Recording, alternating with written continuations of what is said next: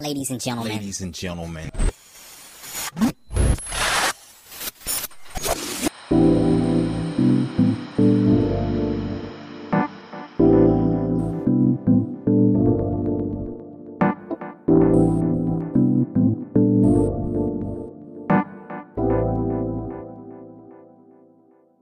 Herzlich willkommen zu dem neuen Podcast, äh, diesmal mit Kai Schmidt aus Uelsen, nicht aus Uelzen, wie ich gelernt habe. Äh, grüß dich, Kai. Ja, hi, schön, dass ich dabei sein darf. Ähm, ich habe mich ja sehr gefreut, dass du zugesagt hast, dass du ähm, heute dabei bist. Ähm, du bist nämlich bekannt. Und zwar als Lehrer Schmidt. Nicht geplant, aber tatsächlich äh, ist das irgendwie wohl so gekommen. Das wäre tatsächlich meine, eine meiner Fragen gewesen, nämlich wann hast du denn wahrgenommen, dass du jetzt plötzlich, ich nenne es mal, ein YouTuber geworden bist? Also ich muss ganz ehrlich sagen, ich wehre mich heute noch vor dem Begriff YouTuber. Viel schöner finde ich den Begriff EduTuber, den verwende ich viel lieber. Ähm, oh, ich habe mir das auch erklären lassen. Ja, ja, also der YouTuber ist derjenige, der sich in den Mittelpunkt stellt und bei mir ist es dann aber doch hoffentlich dieses Education, also in meinem Fall dann schwerpunktmäßig Mathematik. Ähm, und ich bin dann halt maximal das Teilmedium im Video, was hilft, die Sache zu übertragen. Deswegen EduTuber und hört sich auch viel cooler an. Ne? Wann äh, würdest du denn eigentlich sagen, ähm, dass du ein fortschrittlicher Lehrer bist? Ähm, nein, finde ich überhaupt nicht. Ähm, ich finde, dass ganz, ganz viele meiner Kollegen äh, ähnliche Dinge tun. Ich war vielleicht nur so mutig, ähm, damit, ähm, wenn auch nicht geplant, eine größere Zielgruppe zu erreichen.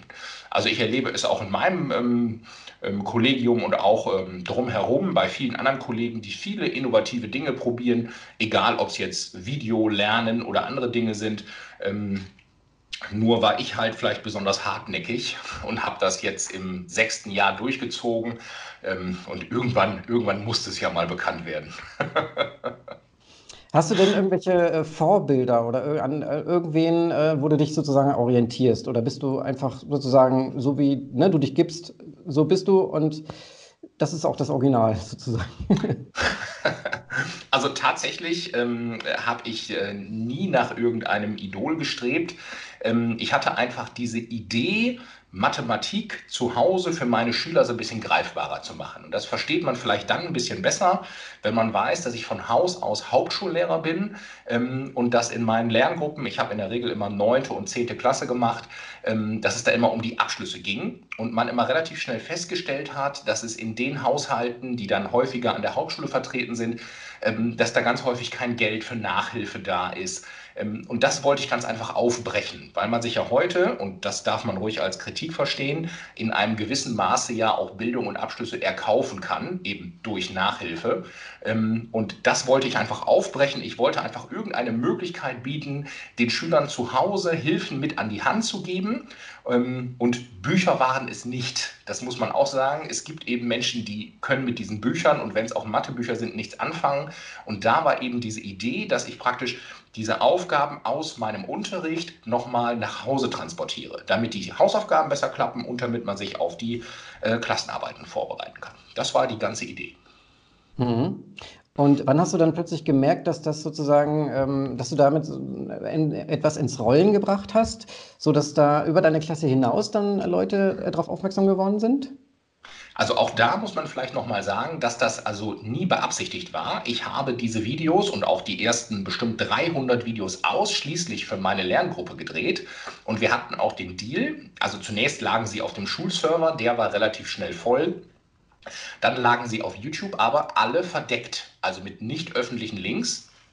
Und der Deal war, dass die Videos ausschließlich in der Lerngruppe geteilt und äh, angeguckt werden. Und ich hatte aber irgendwann die Situation, da hatte ich knapp 60 Klicks auf einem Video. Da ging es, glaube ich, um Parabeln.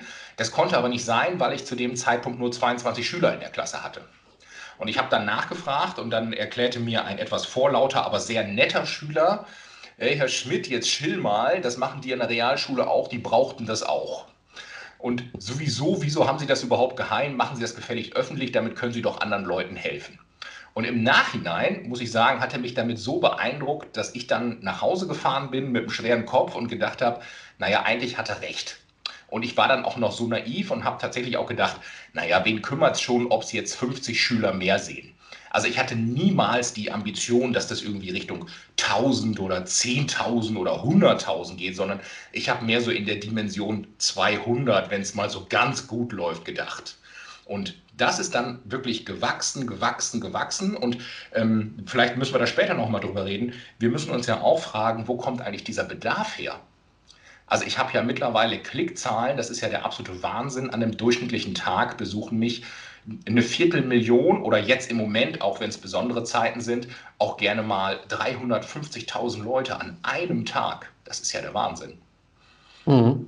Also ich äh, kann mich erinnern, dass ähm, jemand anderes nämlich auch so viel ähm, Erfolg hat, ähm, beziehungsweise mh, dann auch auf dem, aus dem Hochschulniveau oder der Hochschulgegend kommt, nämlich ähm, der Sebastian Truhn mhm. Ähm, aus, ähm, ja, von, von Judah City. Ja? Kenn ich. Der, ähm, genau, der hat ja in Hildesheim studiert an der Uni äh, Informatik und ist dann äh, in die USA gegangen. Und was er gemacht hat, ist, er hat ja soweit, äh, wenn, wenn die Anekdote stimmt, hat er ja doch, glaube ich, auch seinen Job an den Nagel gehängt als Professor, weil er nämlich ähm, gemerkt hat, dass er nicht 150 Studierenden ähm, sozusagen maschinelles Lernen oder so weiter beibringen kann, sondern 150.000 und er gemerkt hat, was da für eine Wucht hinter ist, wenn man das sozusagen ins Internet transferiert, äh, die Vorlesung. Ähm, du, du bist aber nicht so weit gegangen, dass du jetzt gesagt hast, ich kündige jetzt hier alles und äh, sozusagen geh, ähm, bilde irgendwas Neues und äh, steck da sozusagen mein Herzblut rein. Nein, also ich bin durch und durch Lehrer. Ich wollte immer Lehrer werden, bin Lehrer geworden und will das auf jeden Fall auch bis zur Pension machen. Das steht für mich völlig fest. Aber ich muss zugeben, manchmal blutet mir das Herz, weil ich ganz gerne auch mehr machen würde. Aber eben am Alltag ähm, Schule, Familie und YouTube, das sind alles drei Zeitfresser und das muss man unter einen Hut bekommen und das muss man gut organisieren. Ähm, trotzdem muss ich sagen, ähm, Schule bleibt. Schule ist ein wichtiger Teil meines Lebens. Ich finde Schule toll. Ich glaube, dass wir in der Schule auch noch viel bewegen können und ich versuche das alles unter einen Hut zu bekommen. Mhm. Und deswegen äh, sind wahrscheinlich auch diese äh, Formate, sage ich jetzt mal, ähm, mit, dem, mit dem Hund Gassi zu gehen und dabei sich zu filmen, ja? sind dann wahrscheinlich entstanden, so aus, ne, aus der Not heraus, sage ich jetzt mal. Rein ja? pragmatisch, zeiteinsparend. Ja, ja, ja ganz genau. genau. So ist es tatsächlich, ja. Äh, dann, dann, bist du jetzt, weil ich denke, Ölsen ist wahrscheinlich auch nicht ganz so groß, nehme ich mal an, dass du da auch schon recht bekannt bist. Äh, man sieht ja nicht oft Leute mit einem Selfie-Stick und einem Hund umherlaufen und dann da reinsprechen, oder? Also tatsächlich muss ich sagen, klappt das in meinem Umfeld super. Ähm, meine Nachbarn sind also mittlerweile so geschult, wenn die mich mal wieder mit Antenne laufen sehen, dann drehen sie manchmal schon am Horizont um, damit mir keiner ins Bild läuft. Also wirklich super. Wow. Ähm, und es ist tatsächlich, ja, also tatsächlich auch hier vor Ort überhaupt kein Problem. Das weiß jeder und das ist hier auch nichts Besonderes mehr, weil ich es halt auch schon so viele Jahre mache. Ne? Mhm. Da sieht er wieder, ach, hier da hinten läuft der Schmidt mit der Antenne, jetzt lassen wir den zwei Minuten in Ruhe. Ne? Und ähm, das bedeutet, also du hast ja jetzt gerade schon äh, gesagt, es sind besondere Zeiten. Ähm, ne, wir haben jetzt Ende März äh, 2020 und ähm, da ist ja sozusagen der normale Lehrer äh, gar nicht in der Schule, lustigerweise in der Schulzeit, sondern er mhm. ist so wie viele andere auch zu Hause. Ich nehme an, du auch. Ähm, und ja, ähm, machst von da aus Schule. Ist das äh, ja. korrekt? Ja, genau so. Also ich bin natürlich auch äh, vormittags in der Schule, ähm, um organisatorische Dinge zu erledigen. Aber tatsächlich ähm, funktioniert Unterricht im Moment bei uns an der Schule so, dass wir unseren Schülern Aufgaben schicken per E-Mail. Wir haben so einen Schulserver. Die werden abgearbeitet und dann ähm, werden die Ergebnisse wieder zurückgeschickt. Ähm, ein oder zweimal die Woche treffen wir uns, dann besprechen wir uns im Videochat, ähm, gehen Aufgaben oder Probleme durch. Aber man muss sagen, dafür, dass wir jetzt so ad hoc mal eben schnell auf ähm, Homeschooling, Homeschooling umgestellt haben, dafür klappt das im Großen und Ganzen aber tatsächlich ganz gut. Und da kann ich auch für meine Kollegen sprechen. Also wir sammeln jetzt ja, das ist ja für uns alles Neuland Ich wollte das Wort immer schon mal benutzen. Das ist für uns ja alles Neuland. Ähm, es klappt aber verhältnismäßig gut, weil ich auch so ein bisschen den Eindruck habe, dass alle Interessensgruppen, also die Schüler, die Eltern und die Lehrer, so ein bisschen dahinter sitzen und sagen, so, das muss jetzt einfach gelingen. Wir sind im Schuljahr, es gibt, ähm, wir schreiben bald Abschlussarbeiten, es muss weitergehen. Und ähm, im Moment haben wir, glaube ich, ein günstiges Umfeld und in der Sachsen vielleicht nochmal ganz besonders günstig, weil wir ja morgen in die Osterferien gehen, sodass erstmal für alle Beteiligten klar war, das ist jetzt erstmal so eine zweiwöchige Testphase. Das hielt vielleicht dann auch die Stimmung hoch. Ähm, wir alle hoffen ja, dass das dann in Niedersachsen am 20.04. auch zu Ende ist. Ähm, das müssen wir mal abwarten, wie es dann aussieht, wenn es wieder losgeht, ist toll. Wenn es verlängert wird, müssen wir uns überlegen, wie wir da vielleicht die Motivation hochhalten können. Im Moment liegt der Schwerpunkt natürlich auf Wiederholen und Festigen. Ähm, das kann man natürlich immer machen, aber irgendwann müssen wir natürlich im Stoff auch mal weitermachen. Das müssen wir einfach mal abwarten. Mhm. Ähm, da muss man auch kreativ sein. Ähm, ja, und hast, also hast du da denn äh, sozusagen vielleicht auch mitbekommen, dass ähm, auf, zum Beispiel auf Twitter sehe ich das, äh, es wird ja auch oft empfohlen, äh, zum Beispiel für Lehrer, ähm, bau doch deinen eigenen PLN, also persönliches Lernnetzwerk auf.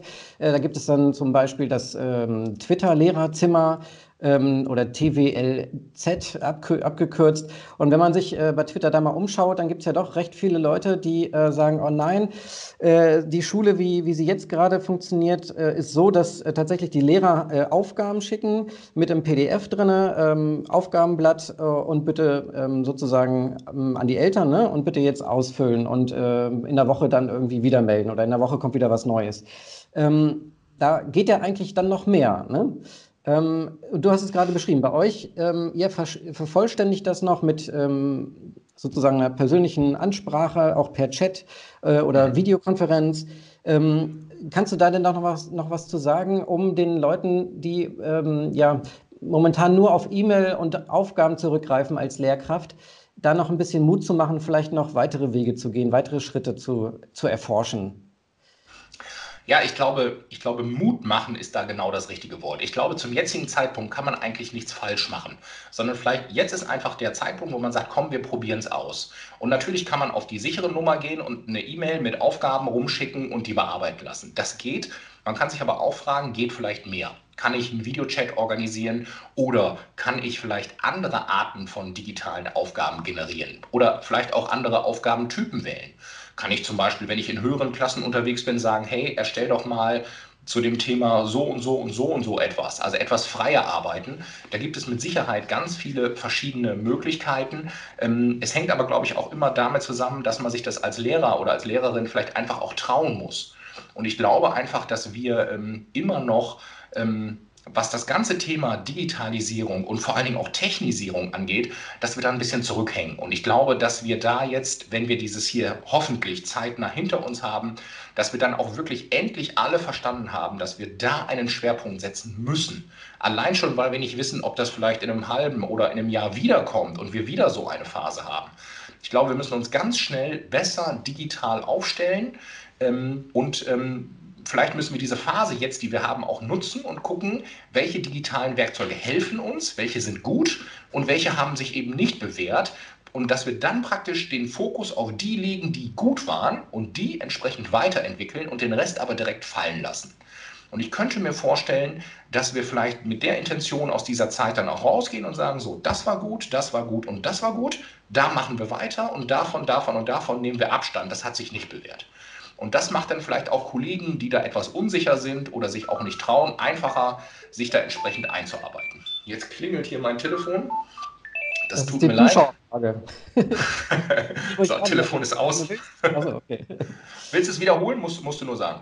Ähm, nee, das ist, ähm, ich, das ist kein Problem. Ähm, wir sind ja spontan. Und äh, jetzt wäre meine Frage noch, ich habe hier so viele Fragen. Ähm, du hast nämlich jetzt äh, tatsächlich auch eine aufgeworfen, nämlich warum ist der Bedarf gerade so hoch? Ne? Ähm, mhm. du hast, vielleicht könnt, kann man das ja miteinander verbinden, nämlich ähm, dass vielleicht viele Lehrer nur in Anführungszeichen Aufgaben per E-Mail rumschicken und dann die Schüler, man könnte vielleicht sagen, alleine lassen oder mit weniger Begleitung? Ähm, Kommt es ja auch darauf an, ob die Eltern zu Hause sind, ob die auch Homeoffice machen können oder ob sie einfach äh, so beschäftigt sind, dass sie äh, nicht zur Verfügung stehen für die Hausaufgaben. Und dann könnte man sich vielleicht denken, okay, deswegen gehen eventuell jetzt gerade bei dir die Klickzahlen so enormst in die Höhe. Mhm. Das wäre ja eigentlich also, eine Erklärung, ne?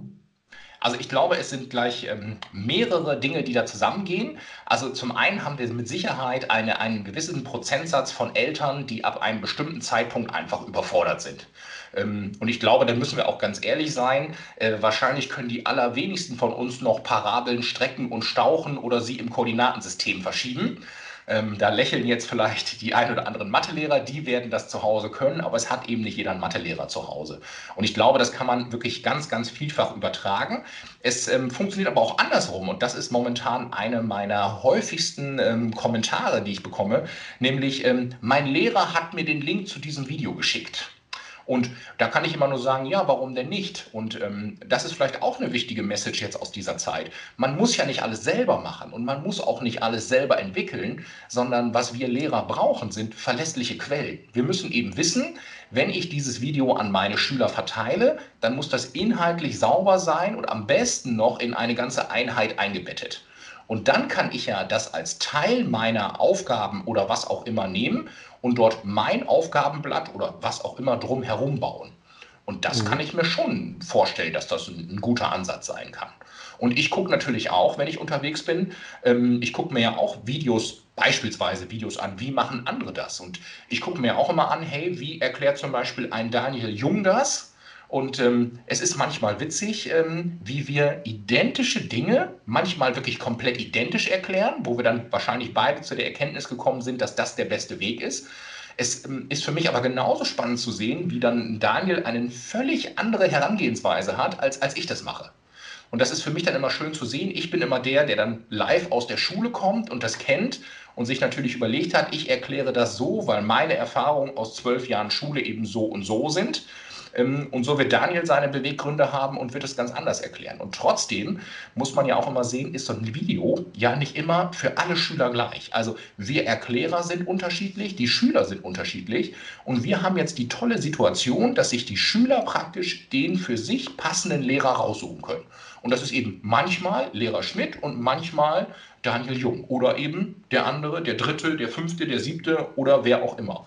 Und das finde ich sehr reizvoll. Während man also in der Schule dem Lehrer oder auch an der Uni, dem Lehrer oder Dozenten praktisch ausgeliefert ist, ähm, hat man jetzt auf einmal die, die Möglichkeit, sich auszusuchen, von wem man sich den Dreisatz, die Trigonometrie oder die Parabeln erklären lässt. Und das finde ich auch interessant.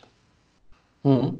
Ja, den Daniel Jung, den durfte ich auch schon mal interviewen und ähm, der, ich habe das dann ähm, ein bisschen verfolgt über die sozialen Medien, nämlich soweit, wenn ich jetzt richtig bin, äh, dann habt ihr euch beide tatsächlich getroffen und zwar das erste Mal im letzten Jahr. Kann das sein?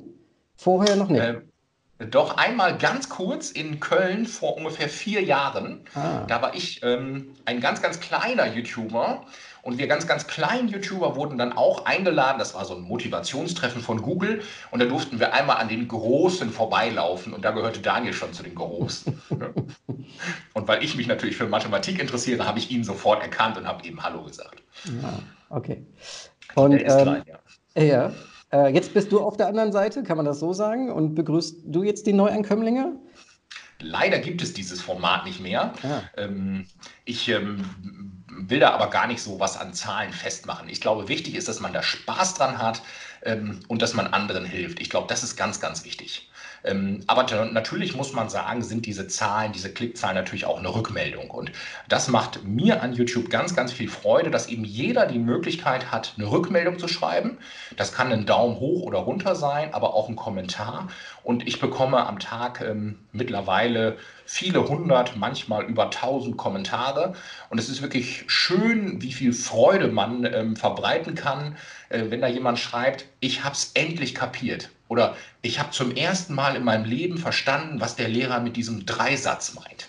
Und ähm, das sind einfach schöne Kommentare, wo, wo, ich einfach sehe, hey, diese Methode, die funktioniert. Du kannst mit diesen Videos wirklich etwas erklären. Und das finde ich toll. Mhm. Ähm, für, also mir brennt noch eine Frage ähm, sozusagen unter den Fingernägeln, nämlich die, ähm, frage, wie du eigentlich sozusagen von den, ähm, von der, vom Land Niedersachsen ähm, äh, unterstützt wirst. Wirst du unterstützt oder ähm, wie ist das? Ich frage ja mit dem Hintergrund, weil ich dann nämlich mal äh, einen Zeitungsartikel gelesen habe, der so ein bisschen äh, was in die Richtung ähm, ausgeplaudert hat. Aha. Ich weiß nicht, welchen Zeitungsartikel du meinst. ja, wir sind tatsächlich darüber in, den, in Kontakt gekommen. Nämlich, da hatte ich dich gefragt, äh, sag mal, ist das wirklich so, dass du jetzt irgendwie zweimal beim NLQ angefragt hast, auf unterschiedlichsten Wegen, ob sie nicht vielleicht doch irgendwo einen Server dir zur Verfügung stellen könnten? Weil du hast es gerade nämlich angesprochen, ja. Ja. dass du am Anfang das äh, auf dem Schulserver ähm, geparkt ja. hast, die Videos, und dass das da irgendwann logischerweise dann mit der Menge dann auch zu klein wurde. Und ähm, wenn man ins, ins Technische so ein bisschen reingeht, dann, dann kostet das ja doch ganz schön viel Traffic auch, wenn jetzt Aha. viele Leute darauf zugreifen und das ist unter Umständen sehr teuer und sowas kann sich eigentlich ja nur äh, YouTube in dem Sinne leisten, weil natürlich auch Werbung hinter ist und äh, Google dahinter steckt und so weiter. Und ähm, du aber schon am Anfang äh, versucht hast, da einen Bogen drumherum zu machen. So hatte ich das jedenfalls verstanden von dir, ja. nämlich um, um, YouTube herum. Ähm, und genau, und ähm, jetzt kannst du die Geschichte weitererzählen, wenn du möchtest. Ja, also ich habe halt ähm, versucht, Kontakt aufzunehmen und ähm, das war sehr, sehr schwierig. Jetzt muss man fairerweise sagen, dass das Ganze mittlerweile auch schon gute vier, viereinhalb Jahre her ist. Ähm, und ich hatte einfach den Eindruck, dass man von dieser Idee des äh, Lernens über Video zumindest zu dem Zeitpunkt nichts wissen wollte. Jetzt muss man wissen, das Ganze ist vier Jahre her. Ich habe im letzten Jahr mal wieder zum dritten Mal eine Kontaktaufnahme gestartet.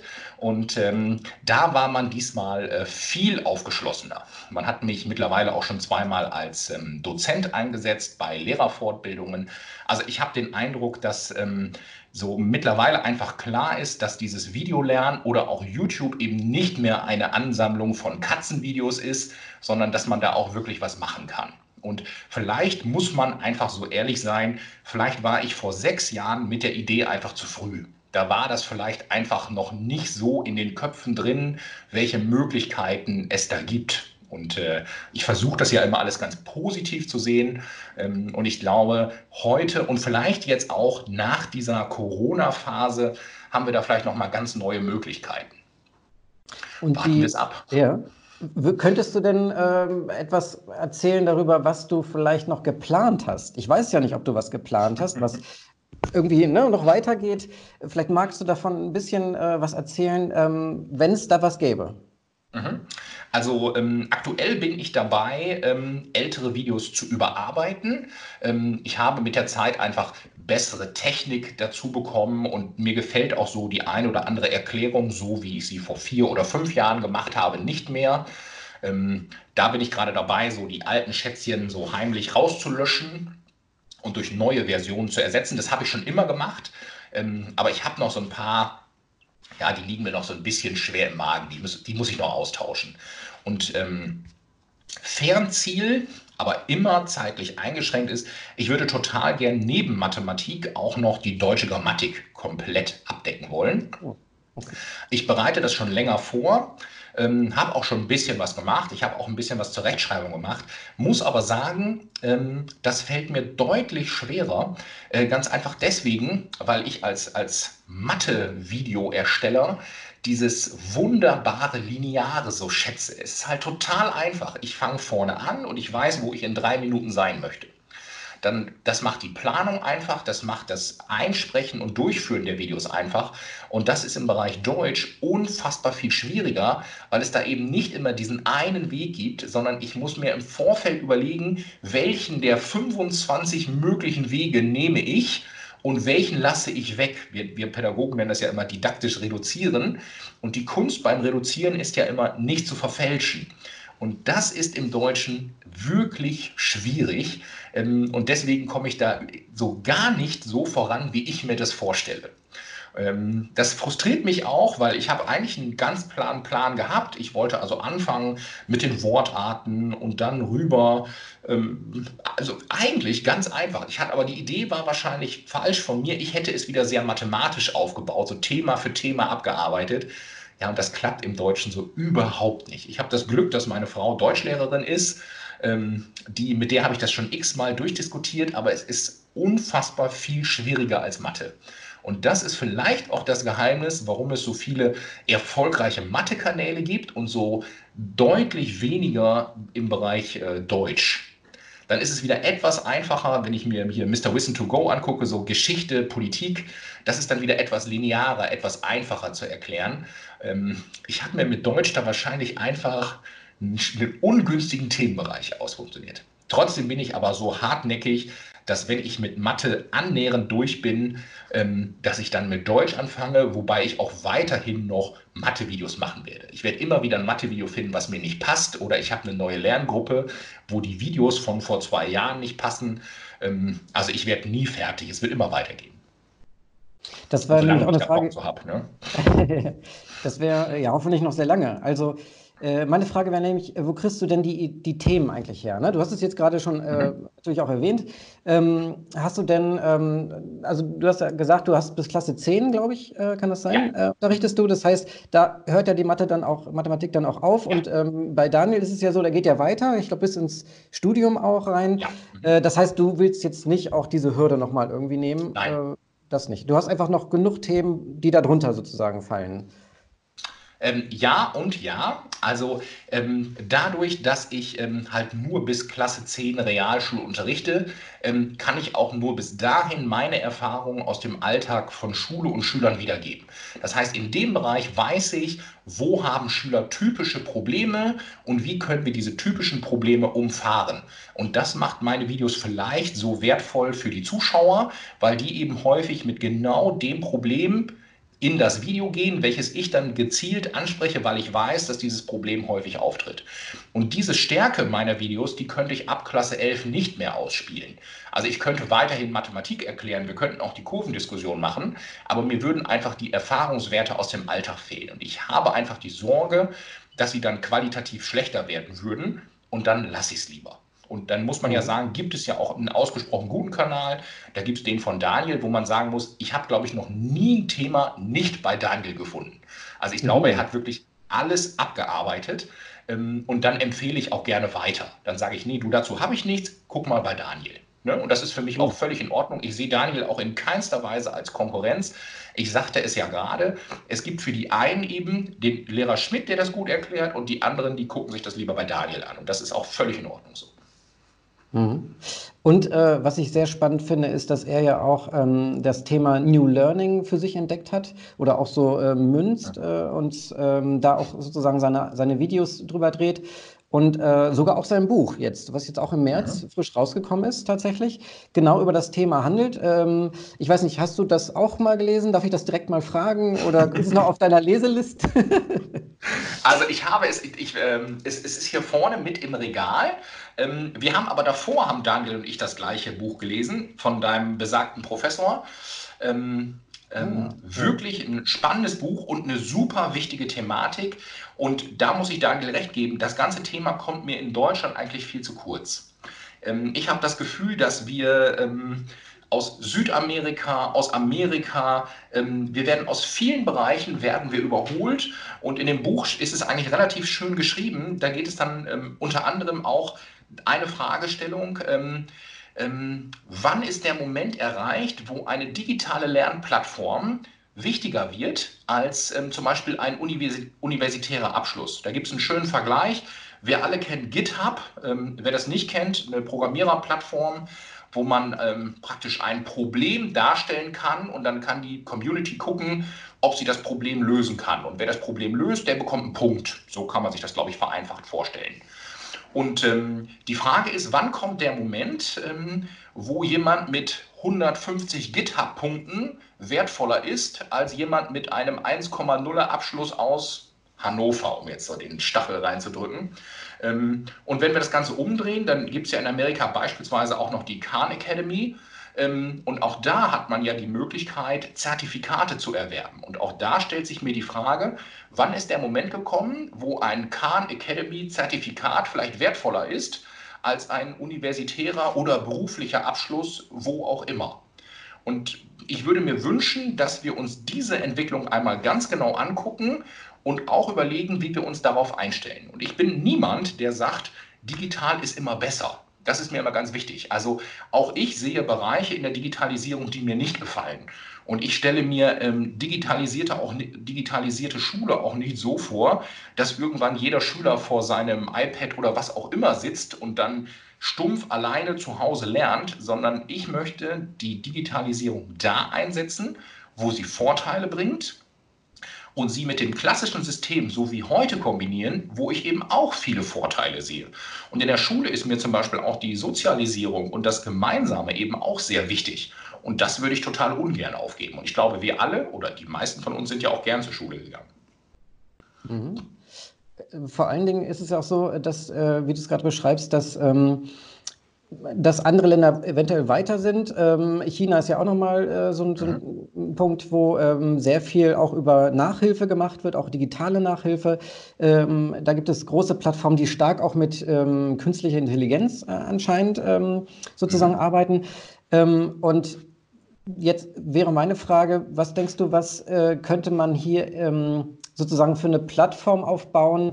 Wie könnte die aussehen, sodass vielleicht auch Arbeitgeber, ähm, du bist gerade in so einer, äh, an so einem, ähm, in so einer Schulform, wo ja nach der Zehnten sozusagen geht man ja dann in die Ausbildung äh, oder mhm. natürlich weiter aus Gymnasium, je nachdem, wie die Noten sind oder die Interessen. Und äh, wie können vielleicht die Arbeitgeber doch noch mit eingespannt werden, eingebunden werden? Hast du da äh, eine Überlegung? Mhm. Also was mir wichtig wäre, ist, dass wir uns, und ich denke, das wird maximal europaweit gehen, uns einmal überlegen, ob wir wirklich alle großen Plattformen, und wenn, wir, wenn ich so jetzt einmal durchgehe, dann sind alle großen Plattformen entweder amerikanisch oder chinesisch. Und ich frage mich schon seit langem, wie lange kann Europa sich das leisten oder wie lange will Europa sich das leisten? Wo ist beispielsweise das europäische YouTube? Wo ist das europäische Facebook? Ähm, und wir müssen uns ja überlegen, so lange wie wir die amerikanischen Plattformen benutzen, halten wir uns auch an die jeweiligen Regeln der jeweiligen Plattform. Und ähm, das schränkt auch mögliche Entwicklungen ein. Ich bin zum Beispiel jemand, der schon seit langer Zeit sagt, ich würde mir zum Beispiel bei einem Lernvideo ein ähm, Qualitätssiegel wünschen, dass ich als jemand, der etwas erklärt haben möchte, mich darauf verlassen kann, dass es mir das Video auch richtig erklärt. Also das kann einfach ein grünes kleines Häkchen sein, wo einfach derjenige, der keine Ahnung hat, weiß, das, was ich da erklärt bekomme, ist auf jeden Fall richtig. Weil ich bin ja als Unwissender dem Erklärer völlig ausgeliefert, ähm, in, im Rahmen einer gewissen Vertrauensbasis, bekomme ich das jetzt richtig erklärt oder erzählt er Quatsch. Das kann man auf YouTube vielleicht an der Abonnentenzahl festmachen oder an den Kommentaren oder an den Likes und Dislikes. Es wäre aber viel einfacher, wenn es einen verlässlichen Haken gäbe. Wenn einfach dahinter steht, so, das ist korrekt. Das wäre eine Sache, das würde ich mir wünschen. Mhm. Ähm, da, da komme ich tatsächlich auf den Bereich ähm, offene ähm, Lernmaterialien äh, weil das tatsächlich auch ein Bereich ist, in dem ich selber tätig bin. Also auch OERs genannt, äh, Open Educational Resources. Und das, da gibt es ja momentan auch ähm, viele Förderungen, ähm, wo es dann darum geht, dass Universitäten genau in diesem Bereich forschen oder auch Portale aufbauen. Zum Beispiel an der TIB in Hannover wird äh, so, eine, so ein Portal aufgebaut, das OER-Portal äh, für das Land Niedersachsen. Wie stehst du denn zu diesem Thema? Weil ähm, ein, ein Zusatz bitte noch, äh, nämlich es ist so, dass tatsächlich ähm, geplant ist, dass alle Materialien, die dort draufkommen, auch so eine Art mh, hm, ja, Überprüfung sozusagen über sich ergehen lassen müssen. Ähm, wie stark das jetzt ist, ist, ist äh, sozusagen auch gerade noch in der ähm, Diskussion, aber letzten Endes geht das in diese Richtung, die du jetzt äh, vorhin angesprochen hast, mit diesem grünen Haken. Was hältst du von OER-Materialien? Hast du selber schon also, mal welche gemacht oder nutzt du mhm. welche? Also grundsätzlich finde ich, ist die Idee gut. Aber es ist wieder so typisch deutsch, dass wir wieder mal nur in Ländergrenzen denken. Und ich glaube, wir müssen uns endlich davon freimachen, dass wir in Zeiten von Digitalisierung ähm, und im Jahr 2020 Bildung nicht mehr in Ländergrenzen denken können. Mir ist natürlich das Grundkonstrukt der Länderhoheiten und der Kultusminister in jedem Land ist mir völlig klar. Aber ich würde mir eine Plattform ähm, und zwar von der Grundschule, gerne inklusive der Hochschule, mit gesicherten Inhalten immer bundesweit wünschen. Da kann es ja gerne das Verzeichnis Niedersachsen, Bayern und Sachsen geben, aber dass wir auf eine Ressource setzen, dass wir einfach die Möglichkeiten haben und sagen, guck mal hier, da ist einer aus dem Saarland, der hat das super erklärt. Und in Niedersachsen, da sitzt Lehrer Schmidt und in NRW, da sitzt Daniel Jung. Warum immer wieder dieses Klein-Klein? Ich kann es nicht verstehen. Und wir, wenn wir uns das mal angucken, die ähm, Bildungsserver sind ja oder Bildungsclouds sind ja in ganz Deutschland auch nicht alle mit Erfolg geschmückt. Es gibt ja das ein oder andere Bundesland, was also erklären musste, dass es nicht funktioniert hat. Und ich frage mich halt immer wieder, wenn wir diese ganzen individuellen Gelder pro Bundesland in einen Topf geschmissen hätten und wir hätten einfach nur die Infrastruktur gebildet, und zur Not hätte dann jedes Bundesland darauf wieder eigene Ressourcen bekommen. Ich glaube, dann wären wir schon viel, viel weiter. Ich möchte aber auch eine Sache einwerfen, die aus meiner Sicht häufig unterschätzt wird. Ähm, und jetzt nicht erschrecken, ich meine das tatsächlich ernst. Das ist der Faktor Coolness. Ich glaube nämlich, dass wir eine Sache massiv unterschätzen. Selbst wenn wir einen Server bilden und selbst wenn der voll mit, mit gutem Lernmaterial ist, dann ist er noch lange nicht so cool wie beispielsweise YouTube. YouTube bildet nämlich in dem Fall einfach ähm, den Ort, an dem die Kinder sowieso sind. Und wenn ich mir wieder unseren deutschen Server vorstelle, dann geht das wahrscheinlich wieder mit ähm, zweitfacher Authentifizierung, Unterschrift der Eltern, Datenschutzerklärung und sieben anderen Sachen. Und da hat der durchschnittliche Jugendliche einfach keinen Bock drauf. Ähm, ja. Auf dem also amerikanischen also, Server, da starte ich einfach. Ne? Mhm. Ähm, ich kann ja nochmal ergänzen zu diesem, äh, weil ich das jetzt gerade mal angesprochen hatte, diesem Portal äh, ist tatsächlich so, dass es über die Ländergrenzen hinausgeht, weil das Edu-Sharing-Netzwerk dahinter steckt. Äh, das bedeutet also, dass tatsächlich der Name zwar ähm, für Niedersachsen draufsteht, aber dahinter sozusagen hat man diese ganzen Materialien, die in ganz Deutschland oder vielleicht sogar darüber hinaus angeboten werden, die man finden kann. Das ist auch eher so eine Art Suchmaschine. Ähm, das kann ich jetzt, weil ich äh, zufällig in der TIB auch arbeite, äh, deswegen auch sagen. Und ähm, was auch ähm, erstmal der Fokus ist, ist tatsächlich die Universität und ähm, später dann sozusagen äh, auch äh, in dem Sinne die Schule erstmal. Das heißt also, wie es läuft mit Schülern, ob die da überhaupt Zugriff drauf haben oder wann sie Zugriff drauf haben, das steht sowieso noch, ähm, ist noch nicht fest, sagen wir es mal so. Und wie das mit den, ähm, mit den Lehrern ist. Aber was jetzt erstmal sozusagen im Fokus ist, ist die Dozierenden an den Hochschulen, dass sie so dort ihre Materialien hochladen können und da erstmal verteilen können. Das ist, äh, oder was heißt da hochladen können? Man kann es auch irgendwo anders hochladen, aber da dann auch auffindbar ist, äh, über die Metadaten sozusagen, die ja immer wichtig sind für Suchen. Genau, und ähm, also da geht es schon so ein bisschen in, in äh, so eine Richtung, wo ich sage, ja, das ist äh, sinnvoll, dass es nicht nur für ein Bundesland gemacht ist, sondern mhm. dass, an, dass man an die Vernetzung denkt. Ähm, mich interessiert auch, wie deine Erfahrung mit Teilen ist in der Lehrerschaft.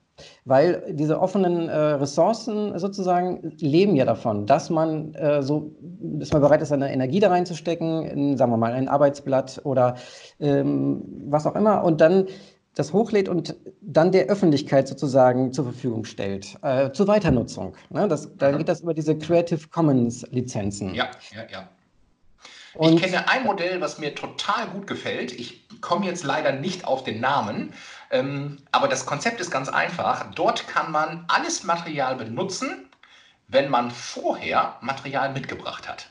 Mhm. Und das fand ich gut. Also man musste sich mhm. praktisch den Eintritt in die Datensammlung durch eigenes Material erkaufen. Ähm, sonst war alles kostenlos, aber du musstest eben erst etwas mitbringen. Das musste auch einen gewissen Standard haben. Man musste auch sagen, das ist meins, das habe ich also nicht irgendwie zusammenkopiert. Ähm, und dann hatte man die Möglichkeit, auf anderes Material zuzugreifen. Aber ich glaube, da liegt auch diese ganz, ganz große Hürde. Die Idee ist gut, ich finde die auch gut, aber wir haben halt in Deutschland immer wieder dieses Copyright-Problem, ähm, weil immer etwas unklar ist, woher dieses Zeug, was die Kollegen machen, kommen. Und es ist halt auch für eine Plattform super schwierig ähm, festzustellen, ist das jetzt geschütztes Material, oder ist das selbst erstelltes Material? Und ich habe den Eindruck, ähm, dass immer mehr Plattformen dazu übergehen, dass sie mit verschiedenen Craftern arbeiten ähm, und dass das Material lieber direkt auf der Plattform erstellt wird, damit man eben sicherstellen kann, dass es nicht irgendwie kopiert ist. Mhm. Ähm, wie ist es denn mit ähm, H5P? Hast du H5P schon mal gehört? Vom Ausdruck her? Oder die Technik? Gar nichts. Nein. Mm, vielleicht könnte das ja äh, ein interessanter, äh, eine Ergänzung sein, nämlich äh, deine Videos, wir nehmen jetzt einfach mal ähm, deine Videos als Beispiel, ähm, sind ja so wie die Mathematik an sich linear. Das heißt, mhm. man kann ne, Start drücken und das läuft dann drei Minuten durch und kann zwischendurch mal stoppen oder hin und äh, zurück machen, aber an sich ist es sozusagen linearer Durchgang, ähm, so mhm.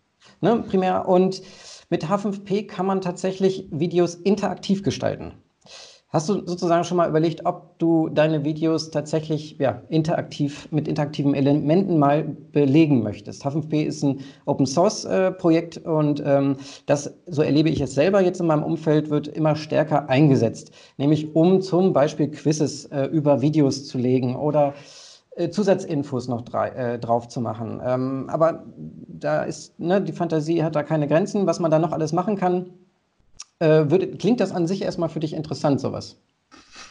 Also ich habe das äh, tatsächlich, ist noch gar nicht lange her, ähm, habe ich das mal als Videostrecke gemacht, ähm, wo ich ganz einfach ein Startvideo hatte und dann musste man sich am Ende des Videos immer entscheiden, ob man rechts oder links geht, ob man Ja oder Nein sagt und dann war das einfach eine Verkettung von Videos, war in der Produktion aber super aufwendig, weil ich halt alle Diskussionsketten einmal abarbeiten musste. Die mussten dann alle mit einer bestimmten Nummer hochgeladen werden und nach hinten wieder äh, angeknüpft werden. Das war einfach ein nettes Spielchen, in der Produktion viel zu aufwendig. Und wenn ich jetzt höre, dass das möglicherweise einfacher geht, und interaktiv finde ich immer gut, weil mitmachen immer besser als berieseln ist. Ähm, ich habe es mir gerade schon aufgeschrieben mit einem Ausrufezeichen dahinter. Das werde ich mir auf jeden Fall im Nachgang mal angucken. Schön. Ähm, dann kann man ja einiges da erwarten in Zukunft.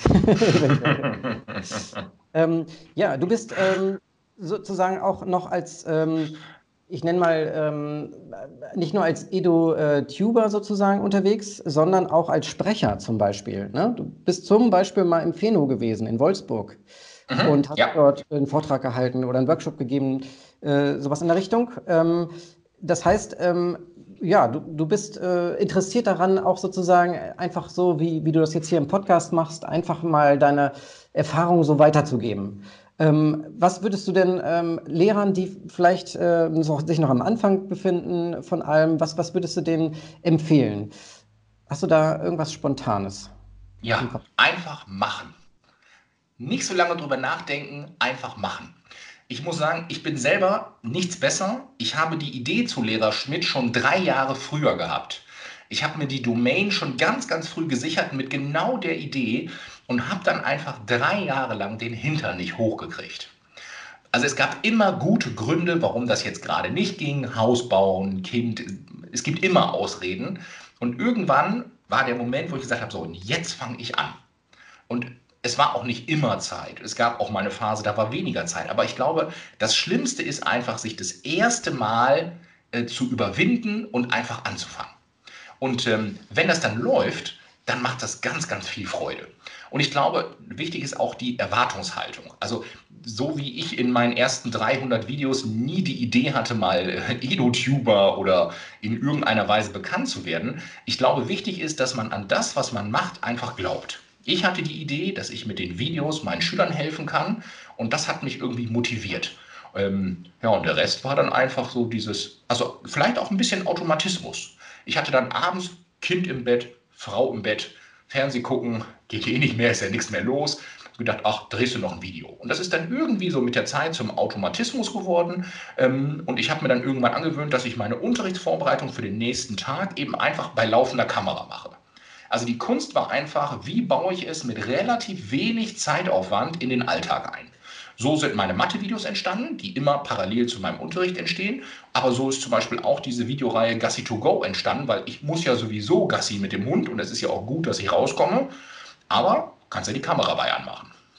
So wie zum Beispiel ich mir viele meiner Themen einfach ähm, ähm, beim Autofahren schon mal durchspreche, weil ich Pendler bin, dass ich einfach schon mal eine Idee habe, was kommt hinterher ungefähr beim Video bei raus. Ja, und ich glaube, der Rest ist einfach nur Mut und Machen. Ne? Oder wie die Ärzte sagen, lasse reden. Ne? Super klasse, also echt total toll. Äh, was würdest du denn den Eltern in der heutigen Zeit mitgeben? Ähm, also ab, abgesehen von Verzweiflung oder ähm, hast du gute Tipps? Hast du irgendwelche zum Beispiel Apps? Da haben wir noch gar nicht drüber gesprochen. Also ähm, ich kenne eine App, die wurde mir mal empfohlen, Anton. Hast du von mhm. der äh, mal gehört? Äh, da sind ja auch alle möglichen Fächer äh, drin und ich, mhm. soweit ich weiß, ist das auch etwas, äh, was staatlich gefördert wurde. Ne? Deswegen ist es ja auch kostenlos. Ich meine, wenn ich das richtig mhm. in Erinnerung habe. Ne? Ja. Ähm, hast du weitere? Äh, ich habe tatsächlich gestern, nee, letzte Woche ähm, Freitag oder Montag, ich bin mir nicht mehr ganz sicher, habe ich hier in meiner ähm, örtlichen ähm, Facebook-Gruppe eine ganz, ganz große Sammlung aller mir bekannten Apps einmal runtergespult, die jetzt vielleicht in diesem Moment zu Hause helfen können. Ähm, und tatsächlich habe ich ganz oben Anton hingeschrieben, weil ich die tatsächlich wirklich richtig gut finde. Es gibt aber noch gute andere, natürlich auch kommerzielle. Ähm, ich glaube, das ist ähnlich wie mit den Lernvideos. Man muss einfach gucken, welche App äh, am besten zu dem jeweiligen Schüler, Elternteil oder Situation passt. Ich glaube, das muss man immer so ein bisschen abwägen. Ne? Ja, ich glaube, so ist das halt. Ne? Ich glaube, da gibt es nie die richtige Antwort, ähm, genauso wie es ja auch in der Pädagogik ist. Ähm, man muss immer gucken, was am besten passt. Äh, genau, äh, und optimistisch bleiben, ähm, dass auch irgendwann das die Schule wieder aufmacht. Ja, alles wird gut, das sagen wir Pauker doch immer. genau. Ja, also äh, dann, äh, ich hätte jetzt erstmal keine Fragen mehr. Hättest du sonst irgendwas noch, was du gerne noch loswerden möchtest? Nein, ich glaube, also tatsächlich, ich würde mich total freuen, wenn ich den einen oder anderen Kollegen motivieren könnte, es einfach mal auszuprobieren. Ähm, ähm, was ich immer nur sagen kann, ist, ich habe vor kurzem, und also man kann es sehen hier, Videobeweis, ich habe zwei linke Hände. Ich bin ein super Theoretiker. Ähm, aber selbst ich habe vor knapp anderthalb Monaten festhalten, wirklich wahr, die Waschmaschine repariert. Und zwar mit einem YouTube-Video. Ich hatte das Problem, habe das gegoogelt, habe ein Video bekommen, habe es abgespielt, Stopp gemacht, nachgemacht, Play, Stopp, nachgemacht und dann Problem gelöst. Ich war der Held. Ich habe es also in ja. epischer Breite meiner Frau erklärt, ähm, aber tatsächlich mit einer richtigen Anleitung kann man ganz, ganz viel selbst machen.